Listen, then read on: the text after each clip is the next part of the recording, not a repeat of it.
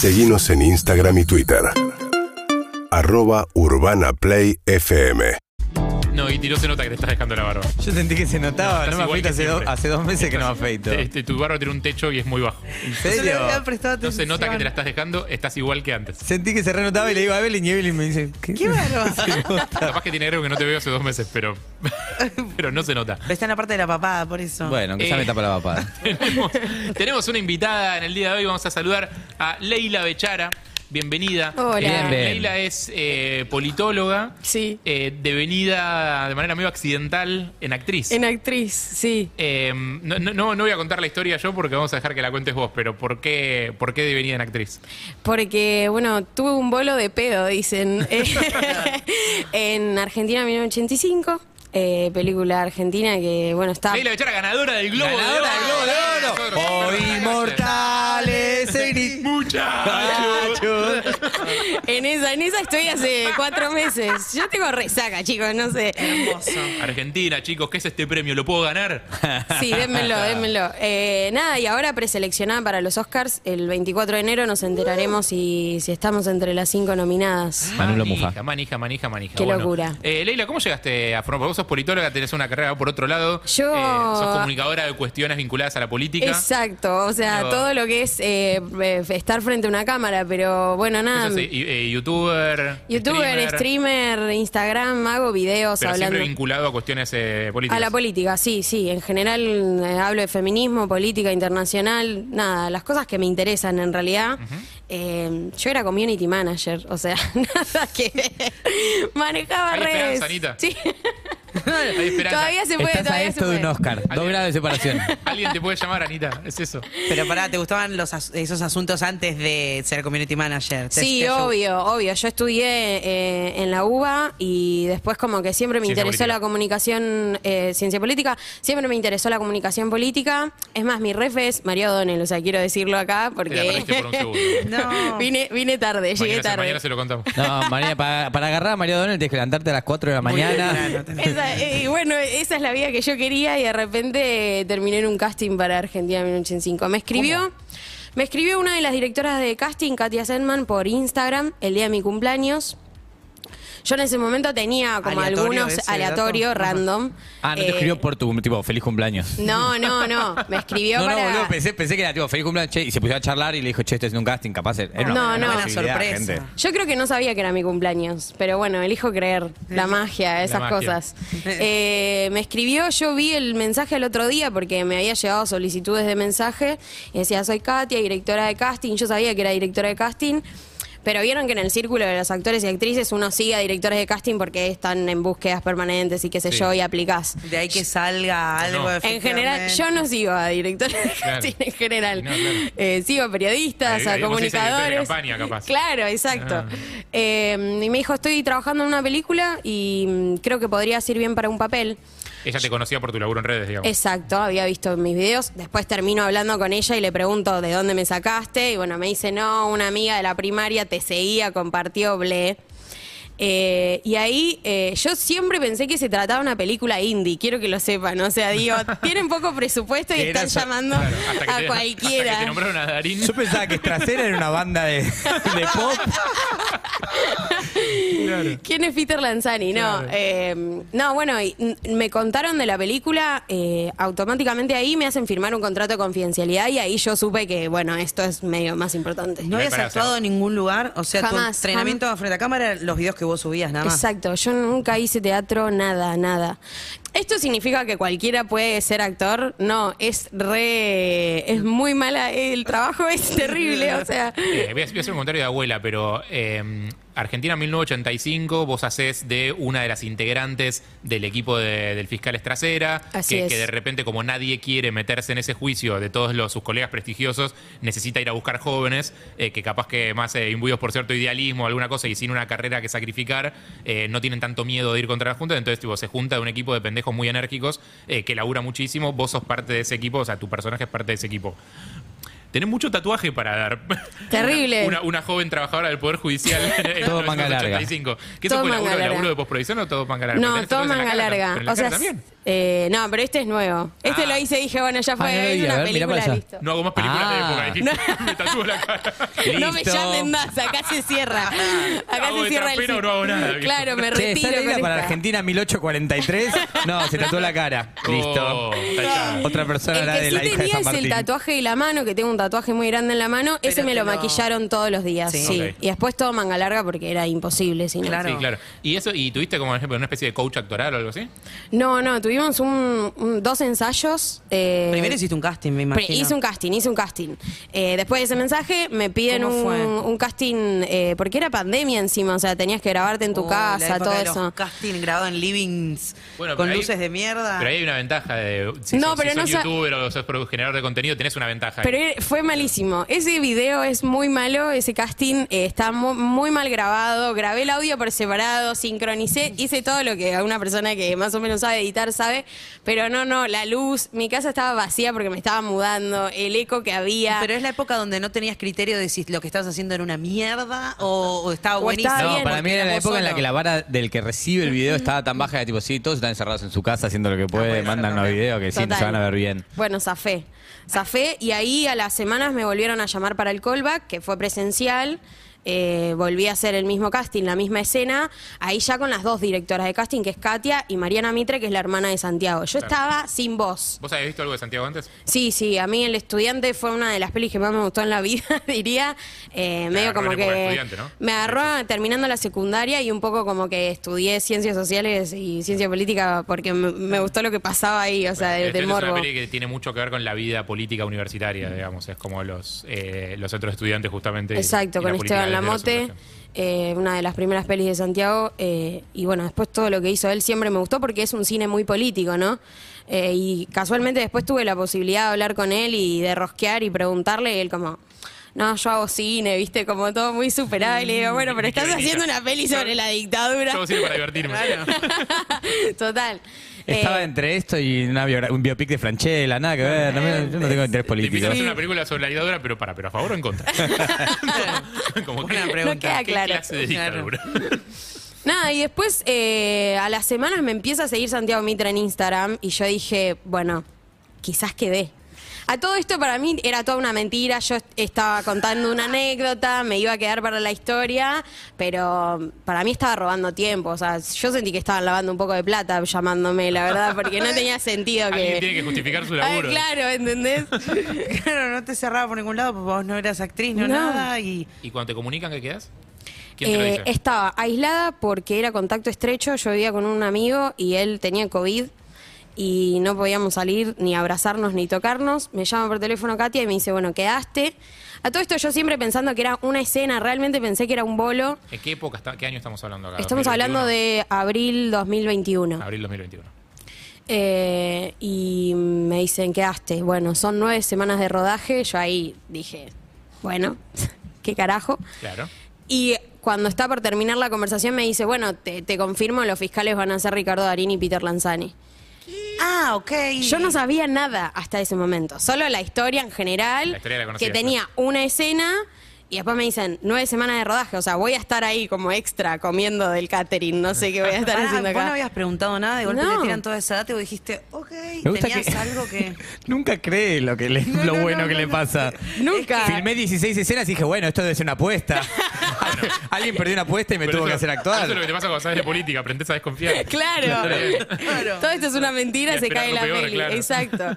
Eh, no, bueno, y ahí le digo, literalmente le dije, ¿cómo le explico esto a mi mamá? Porque ya el solo dato de Ricardo Darín. Claro. eh, a la vez después yo siempre pensando que no iba a tener escenas con Ricardo. ¿Entendés? Era Claro. todo como. Cada vez era más sorprendente la cosa. Eh, y después cuando empezó el rodaje fue. Para mí fue Disney, la verdad. La- el primer ensayo que tuvimos, que lo conocí a Ricardo, le hice un chiste. No me acuerdo el chiste y no puedo creer que le hice reír a Ricardo Darín y no me acuerdo con qué chiste se lo le hice reír. O sea, Te lo nada. tatuabas, ¿no? Sí, lo- claro. Pero- pero aparte- este está cerrado, Pero ¿no? aparte no es, que tenés una, tener un montón de escenas juntos. O sea, con, montón. con Darín y con Peter, o sea, Sí. porque, eh, porque el, el grupo ese está justamente al contrario. El chiste de la película es que ese grupo se va aislando cada vez más del resto del Poder Judicial. Total. Digo, y quedan cada vez más unidos entre ellos. No, no, eh, el grupo que se formó es maravilloso, todos los los fiscalites que, bueno, soy la única que no soy actriz, pero el resto muy talentoso y a mí por lo menos me acompañaron un montón. Peter y Ricardo son muy profesionales, de verdad son unos actorazos terribles, pero también como muy buenos compañeros y durante todo el rodaje muy pendientes de, de cómo se iba construyendo la historia y cómo se iba armando, ¿no? O sea, trabajando muy a codo con el director. Eh, eso a mí me sorprendió también y ver a todos los trabajadores de... Porque cuando uno ve cine, ve, termina viendo la pantalla y dice, bueno, qué buena historia, espectacular, está re bien grabada, pero detrás hay una cantidad de gente laburando para que eso salga. ¿Vos sabías más o menos cómo iba No a ser tenía eso? idea de cómo era un set de grabación. Para mí todo fue un aprendizaje terrible. Llegaba temprano como para poder ver qué era lo que pasaba y cómo se armaba, y desde el continuista hasta eh, el de sonido y las luces, y, y fue todo realmente muy Disney, como estar ahí y encima la historia, ¿no? Porque además de todo estaba la historia que se estaba contando. Sí, que me interesa porque no, no sé si estuviste en las escenas, en todas las Mm. escenas, incluso en las que no participas, a veces supongo que se debe poder ver lo que se está haciendo y a veces Exacto. no, porque me imagino que deben ser situaciones más o menos eh, eh, digo, privadas o, o- Sí. o íntimas en algunos casos. Digo, pero hay algunas escenas de la peli que son muy emocionantes eh, y me pregunto qué pasa cuando las ves detrás de cámara, digamos, o cuando las ves más en crudo. La de Adriana Calvo de, La Borde, que es eh, en el testimonio. Laura eh, de Laura Pérez, eh, no, o sea, todo el set estaba llorando en ese momento. O sea, eso lo vieron. Eso lo vimos, sí, estábamos ¿no? como entre escenas eh, y me acuerdo que yo particularmente quería estar ahí, entonces pedí permiso para poder estar atrás de la conocías cámara. la historia. Eh, sí, y, y fue como eh, cada vez que se grababa, porque se graba muchas veces, eh, diferentes tomas, planos, lo que fuese, eh, cada vez era más fuerte y más fuerte y más fuerte. Y Laura Paredes, una genia de la vida, se comió totalmente esa escena. Eh, pero sí, lo mismo, el, el alegato final también, terrible, la cantidad de veces que se hizo y había muchos extras en ese momento, porque estaba toda la sala del juicio llena y cada vez que se repetía la escena era una emoción terrible en toda la gente. Hubo un compromiso muy fuerte por parte de todos los que estaban participando de la película, creo que eran todos muy conscientes de lo que se estaba contando, independientemente de que cuando grabás quizás son 15 segundos Claro. de parlamento y después vuelve a repetirse, pero había algo del- de lo importante que era que, que me parece que nunca se perdió. Estamos hablando con Leila Bechara, eh, que es politóloga, eh, streamer y eh, generadora de contenidos vinculados a política, que quedó Argentina- pedo. de pedo en Argentina en 1985, pero, pero que le exprimiste full la, la experiencia. Eh, te quería preguntar, vos sos eh, joven, ¿qué edad tenés? 26. 26. ¿Cuál es tu vínculo con esta historia? Eh, no, militante diría yo. Eh, yo, mm, mi familia no tiene desaparecidos y, y por lo menos eh, no tenemos cercanas eh, historias de desaparecidos durante la última dictadura. ¿Pero se hablaba del tema en tu casa cuando eras chica? Sabes ¿Tus que no, no, no tengo una familia muy politizada, muy, muy politizada, como Muy diría izquierda. Legrand. Muy de izquierda, no. eh, no, pero como que en la secundaria me empiezo a involucrar en política, en el centro de estudiantes y ¿A qué después ya no. fuiste? No, no, yo soy del interior de la provincia, un colegio muy rural. eh, Pero tenía centro de estudiantes. pero tenía Eh, centro de no estudiantes. centro de estudiantes. Exactamente. Nosotros como que medio que lo armé con, con mis compañeros. Era un, juego más que nada. Pará, Y- pero ¿por qué? ¿Por qué armaste un centro de estudiantes? O sea, eso quiero saber. porque. Porque y si armó el quinto escalón, digamos. No, o sea, sí, cuando- claro, cuando bueno. Vos armaste un centro de estudiantes, ¿por qué? Eh, no, porque en ese momento creo que llegaban a los colegios, o sea, estoy hablando de un colegio rural de un pueblo de 500 personas, o sea, ¿Qué pueblo? Santa Regina se llama, provincia de Buenos Aires. En ese momento llegaban manuales del Ministerio de Educación de todo tipo y en ese momento se había sancionado una ley que eh, promovía la organización de los gremios estudiantiles. Entonces, medio que todos los colegios dijeron, bueno chicos, organícense, no sé, armen esto. Y era para armar eventos deportivos, fiestas, tampoco era vamos a tomar el colegio, ¿no? Pero bueno, quizás eh, hoy en día resultase en eso, pero bueno, en ese momento era como una experiencia más lúdica y de, y de juntarse con compañeros. Después ya en la universidad me sumé a militar y empecé a militar y siempre la militancia de derechos humanos había sido como un tema para mí súper importante como desde los profesores que había tenido en la secundaria, que me habían podido transmitir esa historia eh, de una manera, digo, como sensible. Y después creo que, mm, que en la universidad lo que, lo que terminó pasando era como, bueno, quizás una empatía más ideológica con los eh, ideales de los, de los militantes desaparecidos, que más eh, desde la historia, como, che, bueno, hubo una dictadura, cualquiera esto, ¿no? Como estoy tratando de ponerlo en esos términos y yo después, bueno, eh, ok, ellos luchaban por un país mejor, acá hay algo que me interpela. Eh, pero esa es, ese es mi recorrido, digamos. O sea, para mí las abuelas, las abuelas y madres de Plaza de Mayo son como una referencia... eh, hasta casi diría feminista, como en algún punto, como que hay algo ahí que, que es invaluable y que, bueno, todo el mundo también está mirando lo que hicieron y me parece que eso es un legado reservado. Me pregunto, o sea, sos como representante de una generación eh, medio extraña, porque si bien tiene integrantes como, como vos, digo, eh, más involucrada en política desde este lugar, le- leía, escuchaba una nota hoy a la mañana eh, a, a un analista político que decía que eh, si, si hoy se hicieran elecciones solamente entre el sub-35, el resultado sería muy distinto a si se hicieran elecciones entre el sub-35 hace 10 años. Total. como que hubo un viraje muy fuerte a la derecha, hacia los partidos más libertarios, hacia Milei, etcétera, etcétera. Eh, te quería preguntar qué ves vos, porque una cosa es lo que vemos, no sé, yo tengo 40 años, o sea, no sé, o sea, ya me quedé un poco lejos, digamos. ¿Qué ves vos como representante de esa generación entre tus pares? Eh, yo creo que el O sea, mundo. ¿por qué ese viraje, no, digamos? sí, pero para mí tiene mucho sentido, pero porque el mundo es un lugar horrible y hay muy poco horizonte. O sea, me voy a poner depresiva, pero Sí, sí, sí, está perfecto. estamos todos así. La, la favorita de Harry. Sí, después se ve que es una pregunta alegre. Después te preguntamos a qué huele de Darín. Dale, listo, listo. Para Eh, descontracturar. No, eh, yo creo que es muy obvio, porque está todo muy difícil, realmente. O sea, no, no hay horizonte, es difícil conseguir trabajo, vivimos precarizados, es muy difícil el alquiler, como todas las promesas que, que se nos hicieron no, no se cumplieron o por lo menos fueron muy volátiles en algún punto. Y creo que, que la vida sea tan difícil, eh, me pongo muy filosófica, ¿eh? pero que la vida sea tan difícil y de repente todos te digan, eh, podés hacerlo, vos podés hacerlo, levantate, mirate al espejo y decite que lo podés hacer, es una mentira, es como una ficción que se va a desarmar y todo eso genera bronca. Y esa bronca o la capitalizás bien o la capitalizás eh, para el mal y la violencia. ¿Y por qué sentís que los que mejor la están capitalizando son los que usan un discurso más violento, quizás? Ni- No, no hace falta que tengas una sí, respuesta, no más, tengo- estamos más pensando. tipo, no, charlando, yo creo que mm, porque se han dado cuenta que era por ahí. Eh, porque el, el resto está, no sé, no, no quiero tener un mensaje antipolítica, pero en algún punto no, creo pero- que la dirigencia ha perdido mucha capacidad de, de volver a interpelar.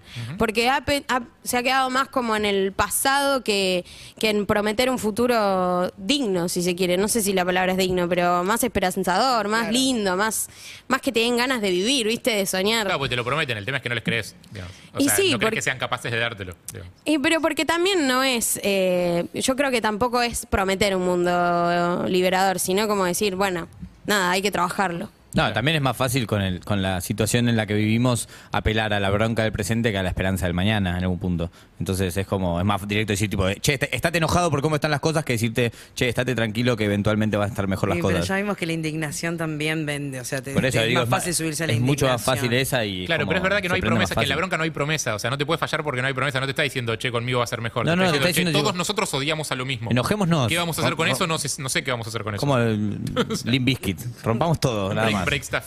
Rompe Che, cosas. pero, eh, eh, volviendo a la película, quiero saber cuánto tiempo estuviste que no decir nada desde Un que te enteraste y qué estuviste haciendo, porque en el medio, si vos creabas contenido, me imagino que tuviste que bajar un poco la, la frecuencia con la que subías cosas o, o mantuviste el ritmo. Traté de mantener mucho el ritmo porque, nada, igual era trabajo en algún punto, o sea, como que yo sabía que si le metía, en ese momento yo estaba trabajando otra cosa, pero sabía que si le metía las redes igual y, eh, el trabajo iba a aparecer.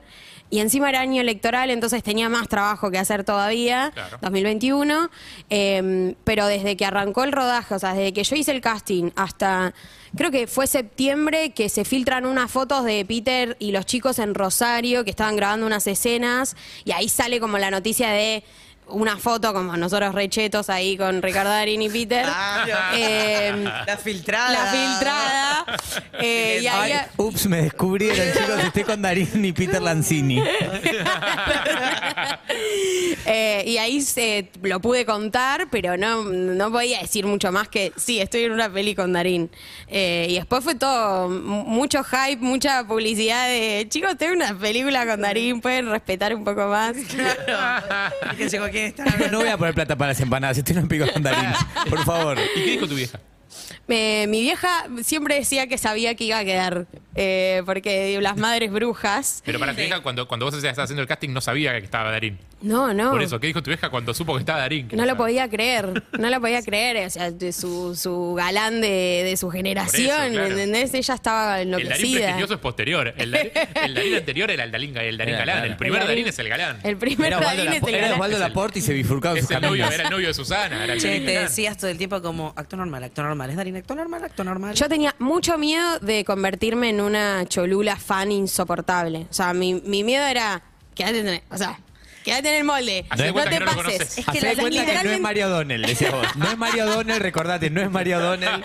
La línea es muy delgada porque decís, no quiero ser eso, pero al mismo tiempo estoy laburando con él, tengo que aprovechar el tiempo que estoy compartiendo con este sujeto, Yo- haciendo una película. Yo siento que no lo aproveché tanto. O sea, mi. mi... Por esa auto- Y sí, limitación. pero porque ponele, podría, haber- me podría haber sacado una foto con él. Pero no, Bueno, no pero lo tenés- hice. tenés- una, frames. tenés una Pero película. tengo un Claro. frame. Hay una tengo foto frame. filtrada vos Tenés con una él en película. Tres horas. Rosario. Claro, tenés una película. Espera. Che, ah, dale. Bueno, do- Sí, sí. unas dos cositas muy Una, porque una cosa es interactuar y otra cosa es actuar. Actuar con una persona que es eh, ultra prestigiosa actuando es como que a mí me inviten a jugar un partido de fútbol con Messi. Total. Yo en mi mente voy a decir, tipo, no des un pase mal porque te, te rompo la pierna ahí y me rompo la Sí. pierna con la otra. No lo trabes, ¿Cómo mirá era si- mirá si lo actuar? lesionas. Claro, ¿cómo, era, ¿cómo es actuar con un chabón como con- o con chabones, con gente que tiene un recorrido de la reconcha de la hora? Digo, se te, te daba miedo, te ponías nerviosa de un nivel de... O estabas tipo, no, tranqui. Total, está ellos que saben y voy a actuar No, relajada. mu- muy nerviosa, en general muy nerviosa, pero porque había algo de que, eso, cuando, yo creo que cuando te profesionalizás y medio como estudias actuación, hay técnicas que sabés cómo hacer para, no sé, cambiar el tono, Sí. la expresión de la cara. Y yo no tenía idea de esas cosas eh, y siempre preguntando como, bueno, qué sé yo, pero ahí el director siempre marcando mucho los cambios de ritmo, como diciendo, prueben otra cosa. Y, y Ricardo siempre estaba ahí como muy marcándonos eso también. Che, están diciendo algo re importante, como, como seteándonos a nosotros de que, bueno, lo que teníamos que decir tenía que tener algún tipo de contundencia o una, una emocionalidad. Claro, era, Clases. gener- era generoso en el, Era digamos, en súper el trabajo. Sí, y Peter también, o sea, muy de, de tratar de, de acompañarnos en, por- en la escena, porque era una escena colectiva también. Claro. Hay varias donde nos cruzamos con los abogados de los milicos y era como, che, bueno, nosotros estamos re contentos porque acabamos de juntar toda la prueba, pero nos cruzamos con los malos. Entonces, Claro. era como, bueno, pónganse en, pandilla. que- Claro. en, en pandilla modo, claro. Ah, uf, No, y después estaba pensando en el momento de, de ver la película, que para mí debe ser como un flash. ¿Qué onda? ¿La, la viste tipo fi- la viste con todos los que la filmaron? Ya la vi viste- ocho fuiste con tu veces. familia? Ah, la eh. fuiste a ver 700 veces con no, todas las personas tipo, "Che, te muestro la película en la que actué, vení." La tenés descargada ilegalmente. No, pagué, pagué, pago Prime. ¿ah? Ah, ok, Pago. Se de Ares. Pago Amazon. Eh, no, la primera vez fuimos a una función especial eh, donde estábamos con todos los actores eh, y, y el director. Fue en, un, en el cine del DOT, ahí como solo para nosotros. La, la película todavía no estaba terminada, era como una previa. También había ido a ver a la isla de edición cómo la editaban, porque le pedí a Santiago Uh, qué poder linda. ir a la isla. Una hincha huevo. Qué manija. Bueno, Puedo ver cómo Está la editan, bien, puedo pero ver cómo más graban, vale. puedo ver. Porque No, vos sí, haces obvio. esto, lo es que, que me tuyo ma- lo hace- Claro, yo le pregunté, ¿en qué, ¿en qué programa editan? O sea, Mi amor, ¿qué aplicación pero- usan? Igual, claro, ¿Qué igual para, software? para el director debe ser re novedoso eso. Yo no creo que los actores le estén Mal. pidiendo ir a ver esas partes de esas cosas. Y El actor, una vez que fuimos. terminó de laburar, terminó. Ya Claro. está. ¿Qué micrófono usan? ¿Cómo?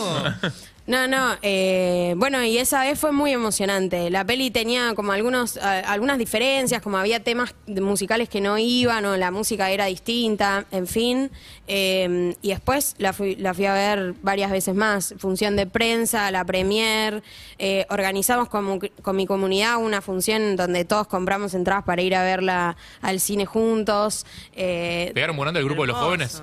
Re, re, el otro día fue un cumpleaños de uno, Ahí ¿no? va. Somos muy amigos, somos ¿Tienen muy grupo de amigos. WhatsApp? Lo- lo fi- se- Tenemos grupo de Decime WhatsApp. se llaman los fiscales, por favor. Les fiscalites. Ah, ah, me gusta. Inclusiva. Claro. Estamos hablando con Leila Bechara, eh, que es eh, politóloga, influencer, politóloga eh, Sí, y actriz, de- fue. devenida actriz y ganadora de- del eh, Globo de Oro eh, hace un par de semanitas eh, con Argentina 1985. Eh, ¿Streameaste la entrega del premio? Streamé la ¿Cómo te fue con eso? Eh, muy mal. Porque ahí sí, vos sos más streamer que actriz. ¿Por qué? Claro. No, eh, principalmente yo no iba a streamearla porque digo, bueno, la pasan en la tele, ya fue. O sea, la voy a ver en mi casa. Comiendo pochoclos, ni idea. Eh, y después me enteré que no, entonces era como, bueno, es una oportunidad para hacer que la gente pueda ver la entrega de premios. Y Cuestión, los links la- que, que claro. me pasaban para verla eran todos unos virus, tengo en la computadora ahora que no sé cómo los voy a sacar. No había un link oficial. No había había nada, link oficial, nada. eh, Roja directa. Entonces estábamos viendo, no, no había traducción, era en inglés, yo no entendía nada. Tratábamos de descifrar un poco lo que decían los premios. Y me termina spoileando el chat, claro, porque yo tenía un delay terrible. Claro. Y el chat me dice, ganaste, ganamos, ganamos, Argentina No, 85. los yo que lo tipo vieron con estaba... TDA. Claro, Le- Leila todavía estaba viendo la entrega de, de la historia oficial. Yo estaba festejando el penal de Montiel todavía, ¿entendés? Era ¿Cómo fue que expulsaron terrible. burrito Ortega por pegar un cabezazo? No, Leila, me pasaron 50 años. Nada, y ahí, bueno, una emoción terrible. Después volvimos a ver eh, el discurso que, que hizo Mitre y Darín y fue toda una emoción terrible. Yo ya cantando, veo que la gente dice, bueno, vamos a Los Ángeles, a los Oscars. Bueno, pará, que ibas a pará. decir, vamos al, al obelisco. iba a decir, he sacado Claro. 20 cinéfilos con anteojos. Eh, eh. Y a mí, a mí lo que más me interesa de todo es. ¿Y tu mamá? Mi mamá eh, es una persona mm, maravillosa, está completamente orgullosa y desquiciada. no para de mostrar, eh, ella trabaja La en un nena. hospital, no para de mostrar fotos de ganó, ganó la Pero aparte nena. venís de un pueblo de 500 personas, literalmente podés mostrárselos a todas. Sí. Sí, en una sola Efectivamente. función de cine. Podés darle una vuelta por el pueblo y mostrarles Una a todos. función de cine, sí, sí, así, así tal cual. Eh, nada, la gente del pueblo me escribe y también como re contentos. Es como también un logro colectivo. Pero o sea, claro, es un orgullo de poder ser alguien del pueblo que está en los. Espectacular. Espectacular. Eh, ¿Vas a streamear eh, los Oscars? Es la idea, es la idea. Vamos a ver si, si podemos. Perdón, la preselección, 24 de enero. La Sí, preselección. No seas, no seas mufardo. ¿Qué? No, si era streamear, le pregunté. Sí, pero ya está diciendo los Oscars, No. como Bueno, diciendo, Yo le va a estar si- en los Oscars y aprendimos algo en el Mundial, que es que hay que ir de puntas de pie y si A ver, pasa lo que... Si pasa lo que Ahí está. todos queremos que Habla pase. bien. Excelente. ¿Vas a streamar la ceremonia que no puede ser nombrada? Vamos a hacerlo, vamos a ¿Con un hacerlo. mejor link esta vez? Eh, con un mejor link esta vez. Quizás habría que escribirle a la- al canal como para que. Decirle a Kuchevaski que te pase un link de Sí. Para mí, Reda, vamos es, a pedir. si lo realizas un Pásale. poco antes, sale al toque. Pásale. Para, y para ver eh, lo que vos haces en general, fuera de esta faceta. Me pueden seguir en Leila Becha, arroba Leila Becha en Instagram, Leila que con ahí Y. con- Leila con Y. Te acabo de dar seguir. Becha Bueno, con B larga. gracias. Y Ah, Becha con esa onda con B te larga y CH. Grande. Ella- ahí están todos tu- tus Ahí videos, tus hago contenidos. mis- sí, publico siempre ahí. Estamos en año de elecciones. Sí, Así que- si quieren... Probablemente vuelvas más adelante a charlar de ese tema. Me interesa. Ojalá, Me- ojalá. Ah, me gusta, sí, re. Elección. ¿Estás para volver un día? De las juventudes, porque... De una, sí. Bien, sí, sí, sí, me obvio, gusta, o sea, sí, sí, yo estoy, yo Stream- estoy. Streamer de política, o sea, viejos que hablan de política, ya está lleno. Eh, claro. Ahí está, perfecto. Yo hago más chistes. Y aparte, una vez te- le pedimos a María que se quede, así te la presentamos. Ay, por favor, es mi sueño, es mi sueño. Dale, perfecto. Beso grande. Muchas Gracias. gracias. Gracias, Leila. gracias, la pasé muy bien. Leila Bechara, figura estelar, Les Fiscalites, una de Les Fiscalites de Argentina en 1985. La de los rulitos. Felicitaciones. I ain't worried. UrbanaPlayFM.com